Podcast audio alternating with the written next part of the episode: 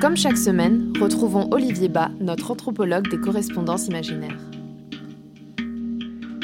Il m'a fallu insister auprès des héritiers de Ivan Sanderson, l'inventeur de la cryptozoologie, à savoir la science qui étudie les animaux cachés ou la recherche des animaux dont l'existence ne peut pas être prouvée de manière irréfutable.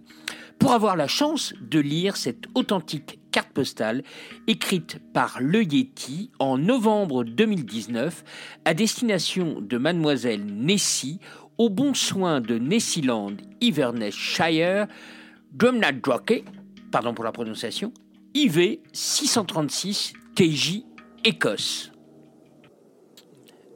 Recto, vue aérienne du glacier de Zemu en Inde avec dominant en arrière-plan le sommet du Kangchenjunga. Quelque part au milieu, une petite croix est rajoutée avec mentionné c'est là où je me suis fait choper par Hunt et Tom Basie en 1925. À noter que l'encre qui a été utilisée a subi la neige, rendant la lecture parfois complexe. Verso, ma petite Nessie, c'est en voyant passer ton annonce sur le site de rencontre Cryptid Big Love que j'ai eu envie de t'écrire non pas pour y répondre, car nous deux, c'est de l'histoire ancienne et c'est très bien ainsi, mais pour te demander des conseils. Tu as vu que cette année, Al Duncan et Root Weavers ont inventé le jeu de société Cryptid, commercialisé par Ori Games. Je me dis donc que l'on est encore à la mode. Kraken, Bigfoot, Champy, l'oiseau tonnerre et bien sûr, toi et moi. Je crois même qu'ils y ont mis la petite française, la, la, la bête du Gévaudan. À vérifier. Avec le réchauffement climatique, je me dis que mes montagnes himalayennes vont être plus accessibles. Alors je voudrais connaître tes astuces marketing pour rentabiliser tout ça.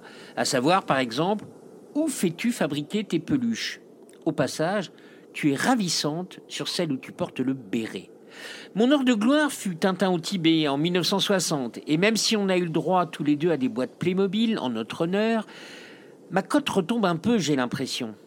J'ai bien tenté d'inverser la tendance avec Harry Potter, mais mon avocat a été trop gourmand et je n'ai pas été assez mis en valeur.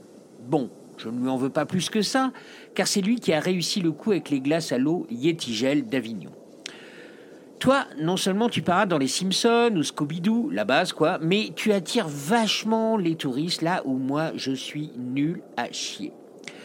Souviens-toi de ton deal avec le couple McKay en 1933, propriétaire de l'hôtel de Dromandroke, affirmant avoir vu un plésiosaure dans les eaux sombres du Loch Ness. Et bingo, leur hôtel depuis affiche toujours complet.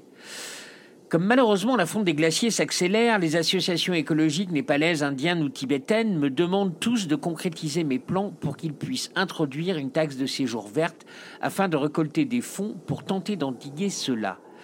Alors, si je peux aider.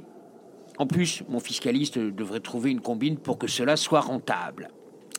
Dis-moi, je crois que c'est à partir de ces années 30 qu'on a arrêté de t'appeler le monstre du Loch Ness, n'est-ce pas, pour te rendre plus sexy avec ce surnom de Nessie. Il faudrait peut-être que moi aussi je me débarrasse de mon surnom, l'abominable homme des neiges, parce que ce n'est pas très vendeur. Et Gigantopithèque, avec qui on me confond, est trop compliqué à retenir. Bon, tu vois, je suis en pleine mutation. Alors ne fais pas ta timide comme d'habitude et réponds-moi. Grosse bise.